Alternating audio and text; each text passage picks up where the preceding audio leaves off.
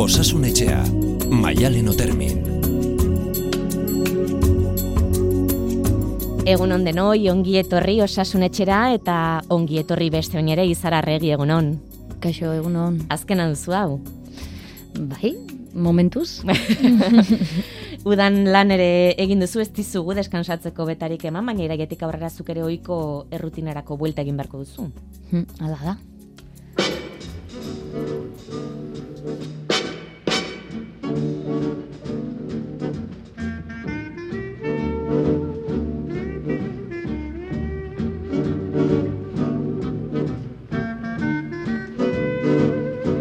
Marka handi baten erruz, irailarekin, berriz hastearekin lotutako abestia, sorte duen batzuk egongo dira, oporrak mundu guztia itzultzen denen hartuko dituztenak, baina oroar, oporraldia gehien ontzat amaitu da. Bai. Eta komeni, ala izatea baita ere, ez? Azken finean, oporrondek ondorengo pereza eukitzeko bi gauza berdia izan, ez? Mhm. Bat lan euki, eta bi oporrak izan. Beraz, hori be hori, aukera hori, pereza hori izatearen aukera izatea, ja, notiz, notiziona da. Perez aipatu duzu, askok oporrosteko sindromea dela esaten dute, terminoa bera nahiko berria da, ez da? Bai, kontua da, e, Euskal mitologian esaten den bezala izena duena bada, ez? Mhm. Anbotoko mari eta tartalota, mm existitza aldira, ez? Eta Olentzeroren etxea bezala, izena du ba. Ah, baitu, hori da, ez? izena duena bada, ez? Beraz, askotan egiten duguna da, geuk eraiki errealitate bat, non askotan mesedako izan ordez e, kaltegarri den. Eta oporrosteko sindromea, oporrosteko depresioa, oporrosteko estresa eraskotara degitzen ari dira, eta e, albisteetan eta bar era bat hitz egiten da honetaz, eta badirudi hau diagnostiko finko badela eta ez dala. Ez da tipifikatuta, e, liburutan DSM-en ez da ez du existitzen bere horretan eta ez da ontoketik zarritan ba, arazoa egiten dugu, ez? Mhm. Noiz bukatzen da pereza edo nagikeria eta noiz hasi sindromea? E, Edo ez nor- dakit gauza bera diren. Mm, Bueno, ez, e, kontua izaten da hori da, ez? E, bi tendentzi izaten ditugu normalean. Batetik da dramatizatu, pereza izatea, ba, ni beti izatet juerga baten ondoren resaka ez izan nahi bezala da pixkatez. Segun olako juerga izan dugun, olako errezaka izango den, segun olako oporrak izan ditugun, alako pereza edo ezina edo nahi gabea izango dugu nostalgia ere bai, mile, mile sentipen, ez? Sentipen horiek bere horretan hitz egitea egongo direla eta pairatuko ditugula ona da eta egokia da, ba, ulertzeko norberak bere buruari. Horrei daukana baino pixu gehiago ematea izango litzake kaltegarri. Mhm. Berez, e, esaten da bi egunetatik amagost egunera bitartean kostatzen zaigula berriro ere kontzentratzen hastea. Hau alderatuko nukenik e, ordenagailuarekin gauzua da, ordenagailua pausen ematea, eta pausen ematen duzunean berriro ere xagua mugitu eta segituan pizten da, Mhm. eta aldiz itzaltzen badugu berriro ere pizten bi minutu behar ditugu ezta. Edo gehiago. Edo gehiago, nire ordena hori baldin gehiago. Baina e, kontua da hemen ere berdina da, ez? E, pause txiki batzuk eman baditut eta indar berritzeko eta deskantzatzeko erabili baditut oporrak, e, zailkatuak, adibidez e, iparraldean zehazkako ikastolak eta frantziko opor garai guztiak izaten dira e, em, ez bi hilebete ikaslen oporrak hemen izaten ditugun bezala baizik eta urtean zehar zailkatuta, ez? Mhm. Itxura denez, e, konprobatuta dagoelako ikasleak hobeto erantzuten dutela eta irakasleak ere hobeto lan egiten dutela. Mhm. Guri gustatzen zaigu egunean egunekoa bizi ordez eta egunero goxoki pixkat edo disfrute apur bat gozatu ordez e, sufritu eta ondoren dana opordanak batera izan, ezta? Mhm. aukera ematen badegu ere, gure mentalitateagatik edo kulturagatik edo izaeragatik ala nahi izaten dugu, ezta? Naiz eta datu zientifikoek bestelakoa dioten. Mhm. Beraz, e, ez da berez beste munduko ezer, baina egia da pereza bat izango dugula, egia da lo egiteko ordutigia ere aldatzen dela Mhm. eta begiak ireki behar ditugula eta hemen ba, pandemiak ere ez du asko erreztu, ez, ez dakigu beste behin ere, beste ikasturte bat izango da, maskarilakin, mm. e, konfinamentuekin, horrek asko eragin du, ja ez oporrosteko sindromea, baizik eta depresioa esan duzuna, ez. Beraz, noiz azten da depresioa edo noiz azten da antzietate eta estres egoera bat eta noiz da pasatuko den zerbait. Mhm bat iraupena hartu behar da kontutan, eta hor da bi aste baino gehiago izan behar du, edo iru hilabete ere esango nukenik, nik ez, e, datuen arabera diagnostikatzeko iru hilabete behintzat izan behar dira. Beste gauza da, nik e, antzietate atake bat izan baldut, e, hor ez da iru hilabetetan eunero antzietate atake izan dura, ze bestela gaixua ez, baina lehenuotiken iru hilabete baina gehiago iraunduen egoera bat dao, non antzietatea emango ditan, eta baliteke antzietate hori gainera, opor momentuan izatea. Korrikalari batek aujetak izaten dituen bezala, maratoia amaitu ostean. Mhm. Beraz, daude zauri psikologiko batzuk, e, korrikan ari garenean e, gertatuko zaizkigunak, ba, erortzea, tendinitis egitea, horrelako zerbait, baina egoten dira beste ezin psikologiko batzuk, estres ostean, estresaren ondorioz, baina estres ostean etorriko zaizkigunak, eta hori da askotan bezeroak ulertzez duena. Ontxez nago ondona, ontxe bukastitu pasterketak, ontxez nago aporretan. Justu e, junitzen nien ez da inoa, hor gertauzitzetan da, justu ondo ez nagoen babikotikin, ondo ez nagoen... Askotan gertatzen da hori, ez? Hori... Gaixotu egiten gara, em, azterketa bukatzerakoan, oporrak hartzerakoan, Hori Emer... gorputzaren erantzun bat izango da, ala? E, e, emergentzi, gorputzak eta izaerak dira, ez da? E, batzuk emergentzi fasean gaudenean oso ondo erantzuten dugu. Eta ondoren etortzen dira, ba esan ditudan, aujetak edo mm kontrakturak edo ezgintzea ere momentu mina kasuan, beroan jarraitu egiten duzu, eta ondoren behar bada luzako dijo hori baina normalean ez da korrika txiki bat egin duzulako. Normalean hiru hilabete baino gehiago iraun duen estresogera baten ostean etortzen da hori. Mhm. Gero dago beste jende bat e, aurrea tiretzen euskaldunak beti euskaldunak eta euskaldunak ez dianak gain noski, baina aurrea ez bituatzea, ez da, mm sei aurrea eta da jarrera bat oso ba, Eta ba, emozioetan ez pentsatzearen ere bai, ez? Ez gelditu, gelditzen espanaiz, ez te pentsatzen, pentsatzen ezpaet, ez te sentitzen da, sentitzen ezpaet, ez te sufritzen. Zegertatzea, hor ez tetela ez dare bizitzaren oarkabea pasatzen zat. Amarrute pasatzen dira, fu. Eta behar bada, bikotean gaizkinago eta erabaki batzuk hartu behar nitun, eta ja da, berrota marruta alian ez. Konstienti izan bergea, pentsatzen deunian eta gelditzen den geanean, hor zenbait gauza ikustea, ez zaigula gustatuko, ez? Dena dela hor bada ohitura bat edo e, hemen tapatzeko. Alegia, bueno, pasatuko zat, e, gaitasun asko duten jendeak aurra segitzeko, malguak direnak, moldatzen direnak, beti ere bizi puntua topatzen dutenak, ba, lanean erdizka nao, baina lagunekin ondo nao, lagunekin erdizka nao, baina ikasketetan guztan nao. Mm, beti ere indargune asko dituen eta malguak eta oso psikologikoki oso sanoak eta borrokalaiak dian e, gazte eta heldu asko eta pertsona asko e, aldi berean hau da bere alderdiona eta bere handikapa. Zeren oporrosteko sindrome izangoa. Bueno, hau temporada bat izangoa. Bueno, honi ere emango jo vuelta. Bueno, ez dute inoiz esaten hau jasangaitza da mm. eta aiopela jo. Hori izango da pixka bat, lehen aipatu zu izaeraren kontua ere izango dela. Bai. Alegia, mm, persona bat baikorra baldin bada, edo, edo ezkorra baldin bada, ba, mm, desberdina izango da. Sindrome horren aurreko bai. jarrera. Bai, batzuk die nik zatetena dramatitis aguda kronika. Eta beste batzuk e, aldiz e, ez da eze pasatzen, eta, eta ez da ez da eze pasatzen ni triste baldin manao, eta ni nahi gabetuta baldin manao, eta ni e, lanera joteko ezin jaikita baldin manabil. Ez batut sentitzen posik edo, edo nahi dik, eta e, sentipen hau edo egoera hau e, luzaro badoa, horrei jaramonin behar diot.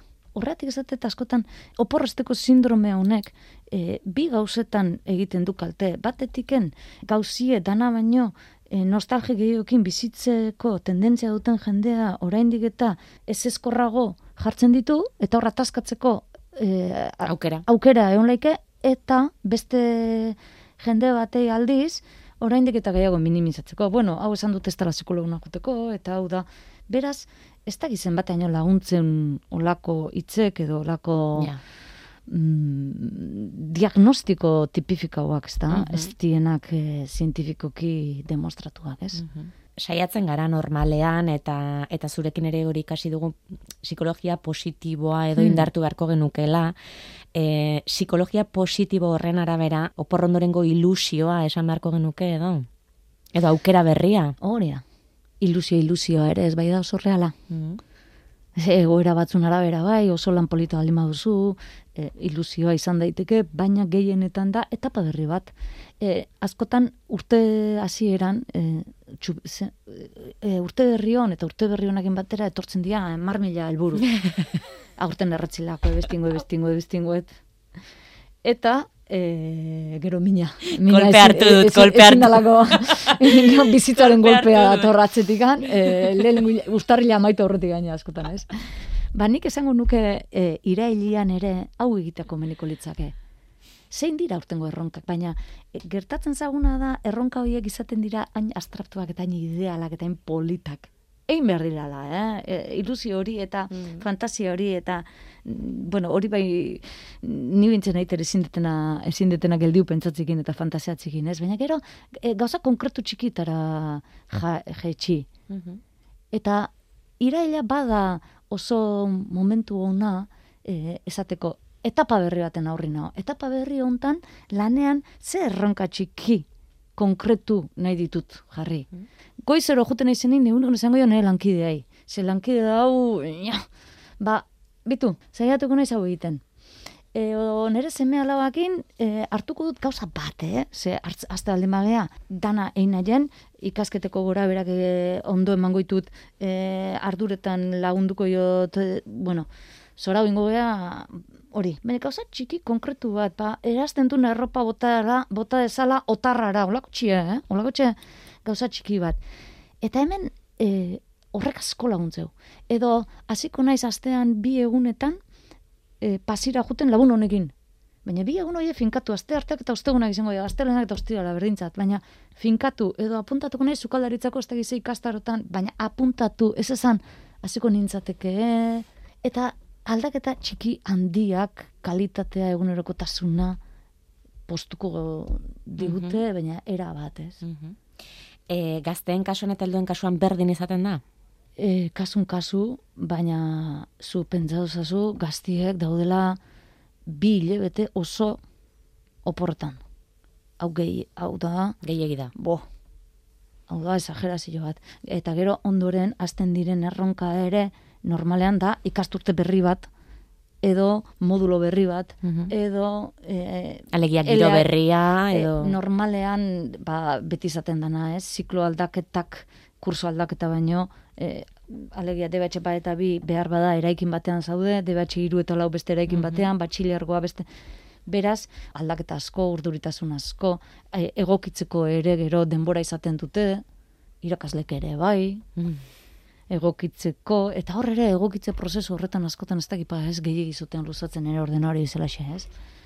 Hor ere, askotan ez dakit ezotean hobe, bino, azte bete bat bai, hau aholkatzen da, ez? Hau aholkatzen da, hasi berbaldin mazea, aurten irailak bat aste azkena tokatzea, e, hasi berbaldin mazea, hasi zaitezen aste azken batin, edo, Mhm. ba, az- lehen astea ez dadin izan horren eh, astuna, Mhm. baina hortikan luzatzea, ba, oraindik adaptatzen nahi eta gero golpetik azterketa ditugu, ba, Mhm. ba, ez dakit, ez dakit. Eh, Alegia, bi- da aste azken batean astea, astelenak berez ja pixutsuak direlako, Bai, ez? bai.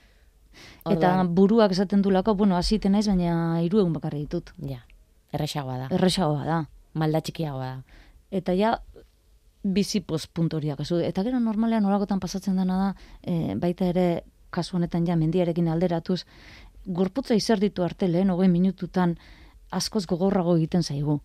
Eta askotan oso ohikoa den pentsamentu ezeskor bat zera da, ez? E, lehen astea horren gogorrain basat, eta lehen astetik hain estresaute baldin manago, nola jasango dut orain ikasturte osoa? E, esketak ez ikusi, baina behira ze oporren, bai, bai, baina hau lua bezala da, ez? Nik gaur amar ordu loin arren, eta bihar ere amar ordu loin arren, datorren astean, bi egun jarraian, bost egun lo, ordu, o iru ordu loite baitut, geski bilgo naiz. Mhm. Jo, lehen astean egin nitu banik amar. Bai, baina hau ez da kumulatibo bat egon media bat itena. Estresa, lua, beraz, e, badira hor, o, osasun fisiko eta psikologikoan badira oinarrizko e, egoera batzuk ez direnak gehitzen. Esan duzu bilabete gehiegi dela. Bai, Berandu da atzera egiteko, baina beste baterako, datorren urterako adibidez, zer da hobeto, hilabete osoko oporraldia jarraian, edo urtean zehar mm, break, etenaldi txikiak egitea. urte osoan zehar etenaldi txikiak egitea asko zobeto da. Baina hor arriskoa egon daiteke, mm, guztiz ez deskonektatzeko arriskoa. E, eta gero ondoren bultatze zeanien, badakizu laizterra tostela beste batzuk. Ja. Eta da, egunean egunekoa bizitzen ikasteko modu bat gehiago, baina hau e, astean zeharreko lanarekin ere berdin gertatzen da, ez? E, ordu berdinak, eh? Hogei orduko lana egunean lau ordu eginez egitea egokiagoa da. Hiru egunetan edo bi egunetan hogei ordu sartzea baino. Baina zuri galdetzen badizu zena jozu, zuk esango zu, jarri nahi bi egunetan baguitzin hamar ordu, eta gero hartara izango ditut bost egun libre. Baina dago estadistikoki, zientifikoki eta ikerlaiak daukate asko zoriontzuago izango dela pertsona hori eta lana ere hobeto egingo duela egunean lau ordu egiten baitu. Baina eszedentziak eskatzeko kasuetan, e, ni neuk nire lan antolatzeko momentuetan, e, inguru guztian daukagun txipa, ze behin da berriz momentua eta egunean egunekoa bizi ordez, eta aber gaurko eguna aldetan ondoen emate bat, egunean lau ordu egiten baditut, lan begira beste lau ordutan ere segun polita izan daiteken egun hori ere, naiz da astelena izan. Mhm. Aldiz, hamar orduko lana baket, astelena eta astarte juntze eskita izi hartzea, naiz de gero beste hiru egun oso polita asketan, ezta? Mhm. e, nik uste hemen inguruko kultura ere badala, da mm, askotan az, txisto bat etortzen zat askotan burura, ez? E, bat juten da zapateira, eta esaten du, zapata hogeta masei taila, eta txikitxo ez dakiz eta, baina zuk ota mesazpi berdetu zu, eta baketu ota mesazpi, eta ez ez ota maseita, baina baketu ota mesazpi da. Bakizu zu gero ze placer, kendutakun. eta egunero ibili behar pausoka. Beraz, geure tailako lan ordua jarri itzagun, saiatu gaitezen gure gustoko zapata topatzen, eta ez beti prentzi urdinaren saioten jartzeko, ez da, Ja. baita ere, ez da? Mhm. Geu topatu behar dugu, Ja. gure, gure esku dago gauza asko. Eta gero betu beste dato oso garrantzitsu bat da, mm, hau, importanti da, edo pista desente ematitu behintzen ere ustetan da, hogeita bat egun. Ohitura bat txertatzeko ikerketek diote bataz besteko, eh? Hau edala gero batzuk igual Mm. segun ze ohitura bost egunetan txertatuta dago eta segun ze ohitura e, berrogei berdia. Baina hogeita bat egun behar da ohitura bat barneratu ahal izateko. Beraz, ni jarri nahi bai dut ohitura bat, bastean bitan pasira joteko, hogei aldiz joan behar naiz. Beraz, jarri ditzagun erronka txiki handiak, eguneroko kalitatea hobetuko digutenak, eta zaila gaitazen erronka txiki hori hogei egun minimo egiten. Eta gaina, apuntau, ze bestela ez dakigu nola idan, ez? Edo nere seme alabakin, e, hogei egunetan lortuko dugu e, basan dudana, dutxatze zani lehiu irikitzie eta dutxako erropak zestara botatzea. Begira ze gauza, ba, hogei aldiz dutxa behar du. Ze bestela askotan da, Jesus, saiatu naiz baina ez dut ohitura hartu, bai, baina behar bada erdibirin lain dezu, ba, berriz hasiko, ea? Bueno, adibide bikainak jartzen dituzu, izar, hori esan gabe doa. Baina oporrak desastre hutsa izan badira, Hmm, gaizki pasa baldin badugu, behar bada lanera bueltatzeko irrikitan egongo gara. bai, mundial. E, ez bakarrik desastre utza askotan izan da, ba, eukitut kasuek anai arreba artean, ba, bost anai arreba, eta gurasoak ja adin bat e, dutenean, mm, txandaka, eta behar bada niri tokatu zat, e, edo jarri dugu abustua, ba, nera edo aita, edo biak zaintzea ez, eta hor, e, alibi bat sentiko dut egunerokotasuna bueltatzean. Edo banatuta nagoen lehen uda da, eta oso galduta nago, eta lana gustokoa dut, lana indargune bada niretzat, eta beraz, lanea bueltatzea netzako da placer bat. Edo lan harreman polita dituenea, ditudanean, zoratzen. Hau sorte bada. Gustoko lana izatea eta lana motibagarria izatea eta lanea itzultzeko pereza izan ordez, ilusio eukitzea eta erronka berria jartzeko eta berrik astorte honek zer e, pairatuko digun. pa. Hori dana, hori dana askok ez daukaten lujo bada. dena dela normalean bikote gora bera daudenean ere, e, naiz eta ta, e, tailerrean ezinean egon, edo naiz eta ordu askoko lan bat den eta bar, nahiago izaten dute. Min gutxiago ematen bai du, sentimenduen gaia jorratzea baina, e, lanean, Mhm. ba, lehen osan dugun honegatik, ez, e, modu horretara entretenitu egiten naiz, eta ez dut pentsatzen. Eta barkatu, baina Bai. hemen askotan disimula inberrezetea. Alegia, izan bada oraindik erabakiak hartu gabe baldin daude eta orain konfinamentu ondoren etorri dira adibidez banaketa asko. Oporrostean, datoste, normalean, e, bikote banaketa asko. Nik oporretan askotan begiak irekitzen ditut. Eta oporretan ere mm, begiak irekitzen ditut, albokoari begietara begiratu ez diodala gogorra hori. Beraz, etorri eta ez naiz hasiko esa, zemos oporrak eta ez da, ez da inerraza. Eta denera aurreratzeko joera dutenek behar bada, oporrak amaitu aurretik hasiko dira dagoeneko sindrome hau sufritzen. Ah, bai. Oporrak hartu aurretik, oporra aurreko estresa da, etxigarbi joki horretelako, lan guztiak itxiteko mantendu berretelako, maletakin berretelako, malet... Opor horreko sindromea ere, horrei beste izan bajarriko jo igual hori urrun gurtin jarriko jo izan hori. Gero, oporrak e, irauten duten momentuan ere, danetik egin behar dugu, hau horroko zaio baten hitzetik egin zela, danetik egin behar baldin bat, opor frustratu ukatzearen sindromea izango bat. Asma de doia izena gaina. Eta ondoren, ba, ondorengo sindromea. Beraz, olare ezin da bizi.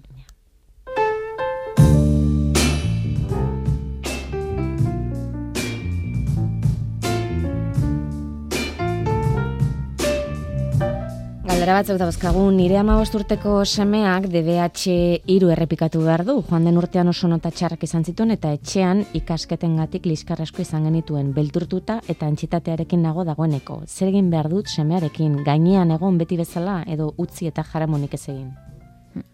Galdera Ah. potoloa, eh? Mm, Bai, eta sakona, eta balientie, hau ere, e, galdera egiteekin bakarrik, ja asko da. Baina, hau ez da ja oporrosteko sindromea ikusten deun bezala. Hau da, errealitate bat non amazeme arteko harremana behiratu beharko litzaken, eta ikasturte bat errepikatu baldin ikasle batek, errepikatu behar duen gauza bakarra da kursoa. Egin den beste ezer ez da errepikatu behar. Hori, azteko. Hemen beste gauza bat gustatuko litzaidaken anei izatea da ezer baino lehenuo, errepikatu behar duen gazte hori autokontzeptua zaindu. Alegia, errepikatzea ez da ezer, baina errepikatu izanagatik pentsatzea ja da ikasketekiko ez dudala balio. Ez daukadala gaitasunik, kostaite zaitela, e, geizki jungo zatela hogaine, autokontzeptu hau, autoestima eta autokontzeptua ere desberdina dela jakinda, gauza bada, autokontzeptua zer, zer naiz ni ikasketekiko. Eta autoestima da ze balio ematen dio da horrei. Behar bada Felizianoa naiz, ez diot garrantzirik ematen ikasketei, eta beste esparru batzuk landu ditut, eta kiroletan horren honen naiz, e, ezat inporta e, ikasketetan, nere ustetan, ezat inporta, zedan inporta zagu, bati bat egunin xi ordu ikasketen eskola bati nomer badeu, ez? Baina e, nere buru izan da daket, ez zait inporta ikasketetan hain geizki jutea, edo ondo ematen dut, edo baina hor arriskutsua da ez kursoa errepikatzea baizik eta kursoa errepikatu eta zer nolako autoirudia ikasketekiko geratzen zaidan. Kontu honekin. Kursoa errepikatzea bere horretan ez da ezer larria. Hori batetik eta oso garrantzitsua. E, bestetikan, hemen jartzen dudan adibide askotan da rotonda bat, ez? Ama hau segura aski urte askotan saiatu da rotondan bueltaka ibili da, oantxe kotxikin, oantxe tratorikin, oantxe furgonetikin, eta igual hegazkin bat erosi du, rotondatik erten alizateko, baina bueltaka jarraitzen du. Behikulu aldau du, baina ez du fondoko ezer aldatu. Zer da e, bigarren mailako aldaketa izango litzatekeena, aratago dagoen e, gauza bat izango litzakeena, ez? E, ama semea alaba arteko ikasketeko tema hori, hor, hor zer nahi du adirazi seme honek, zer ari da irabazten ikasketeko gaiekin, behar bada aman kezka bere ikasketak izatea eta ez beste kezka batzuk zailagoa dienak konpontzen, behar bada etxeko txikia izaten jarraitzea, ze onura du egoera honek, ez da? Eta hau dana inkonstentea da, eh? ez da seme horrek esatea dula nahi dut aman atentzioa lortu edo nahi dut aman kezka ez izatea beste zerbait, ze e, nire hau da, eta ordu nahi ta naiz ez, ez, hau inkonstentea da, ez du nahi egiten, eh? Mhm. Baina hor, horlako asunarketa bat egin beharko litzake. Eta nik olakotan gehienetan, e, edo behin baino gehiagotan beti izan izan dut, edo askotan erantzun zuzena edo klabea izan izan da, beste gurasoa txartatzea. Ama e, seme artean edo ama alaba artean ikasketetan egon bada olako e, ezin bat eta harreman toksikoa Mhm. esaten dana, sartu ezagun beste gurasoa, baldin badago entzat. Edo osaba mat, edo izeba Mhm. mat, edo... Eta gero, utzi zaiogun aita horri, ama horri, edo beste eh, pertsona horri, bere eraiten, eh? Mhm. Ze hau sartu izan danean ere, gero ondoren, esaiozu ba ikasketet, eska esaiozu ba gaur ez dula etxeko lanikein, esaiozu ba. Beraz, pixket, e, aztertu beharko litzake, baina kontutan izan da bat semearen autoestima edo autokontzeptua, eta bestetik zer da fonduan gertatu dena e, egoera honetara e, iristeko, ezta? Eta hor ze aldaketa txiki handi egin ditzakegu. Eta beti ere gaztearekin hitz egin da. Mhm. Ze iruditzen, e, kurso hasierako ja bildurrez nago, ez denai gubion arteko harremana berriro ere tentzua izatea eta e, ikasketa baino gehiago da gure familia eta ikasketa baino gehiago da seme arteko harremana eta ez nahi honek danak kutsatzea beraz, hau nola ingo deu. Probatuko aldeu, hogeita bat egunez, e, osabari esan da e, hau egitea. Mhm. Eta gero hemen gauza txiki bat, ez, askotan irakaslik eta tuturik ematen aurku da oso ona, ez zaiten beste sartu beak ingo behar duratu behar du. Baina berriro ere falta dana da nola ite hau. Ni ohitu baldin naiz nire semikin e, gizarteko azterketa guztiak eta kontrol guztiak egiten, orain nola egiten da jani gainean ezeotea. Hau e, pixkanaka pixkanaka jaitsi behar da. Beraz esan dira, zea gai da etzazuna inbeste kostatzen, ba musika, ba musikan eskeskatu. Eta egin hogeta bat egun ez behintzat gai horretan edo berez neurtiritzi bat izango litzateke hemen ona, probatu. Horrati da oso garai ona, ontasitziteko oso garai ona, olako erabakiak hartzeko Mhm. eta probatzeko. Beste batek eh, hala dio, niri lanera itzultzea baino zailago egiten zait eguneroko familia giroan nire papelan neskame izatera mugatzen dela. Bi Hmm. nera beren ama naiz eta erosketak egitea, garbiketak, bazkariak eta bar. Bai, hemen danak identifikatu da uste sentituko ginatekeela. Hemen itzen berko genuke e, korresponsalia familiar. Berdintasuna zitzite dugu askota, baina berdintasuna e, oraindik urruti daukagu, zeren eta gertatzen dana da, ardura, etxeko giro eta etxeko gestioko ardura gehienetan, e, amarretik zortzita mintzat, e, oraindik emakumeak e, daukala. Ardura konpartitu behar ditugu. Gure seme edo alabak ikas eskolatiken etxeakoen ogia ekar dezala egunero. Baina bere ardura da ogia ekartzea. Ez diot goitzero esango ogia ekarri. Eta egun horretan ogia ekartzez badu ogiri gabe bazkalduko dugu. Edo bere ardura da, e, basura gestina txarra da, ze, ze bestela ez dute egiten, eta gero hori ezin da aguantau, eta orduan, azkenean ez da, ez da gauzatzen esperintziz, esperintziz diotzut, danak aztegela esaten, bueno, basura hasiko gea, eta ez da Ez politena. da ideia ona. Eta ez da politena. Eta komunitarioak, ardura komunitarioak, normalean ematen ditugun lanak ere seme alabei dira bere logela txukuntzea, bere oea egitea, bere, bere, bere, bere. Barkau familia bagera. Eta hautzak entzea zalan, eta aspiradora pasatzea, eta bar, eta bar. Ipini ardura batzuk komunitarioak, ze horrek elkar bizitzan parte hartzera ematen gaitu. Mm, denbora gainera datorkigu beti bezala, aholku sorta txikiren bat izar. Ba, aprobetxatu, mesedez, e, em, erronka txiki handia hauek jartzeko, e, hogeita bat egun hori buruan izan, eta e, fondoan e, iritsi behar garen gailur psikologiko hau nere kasuan behintzat daukat jarrita, pixkanaka joan gaitezen ikasten, astelenetan astelena bizitzen, astartetan astartea bizitzen, eta ez beti oporren zai, asteburuaren zai, eta txiki daukagun zapata hori askatzeko zai. Beraz, benetako askatasuna izango litzake pauso librak ematea. Izar arregi, azkena izan da hau, Plazer bat? Mila esker hain eskuzabla izategatik, hainbeste erakustegatik, eta errutinorako buelta on. Zuei, psikologia positibari lehioak irekitzagatik. It brings back the sound of music so tender. It brings back a night of tropical splendor. Brings back a memory evergreen. I'm with you once more under the stars and down by the shore an orchestra's playing and even the palms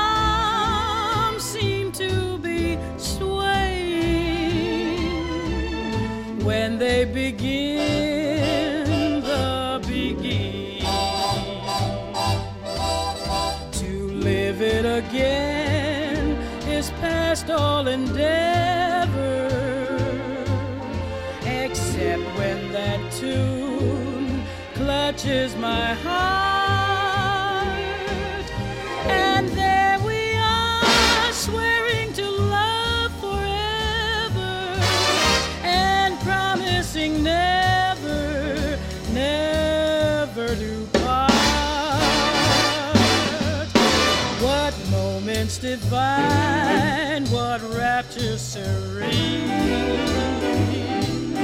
Till clouds came along to disperse the joys we had tasted.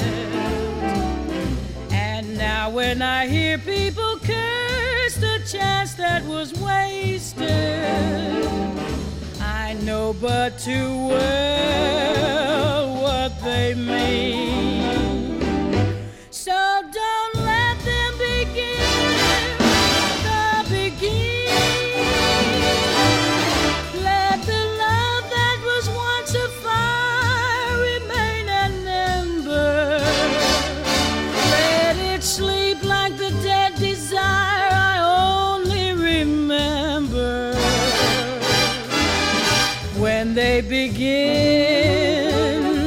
Begin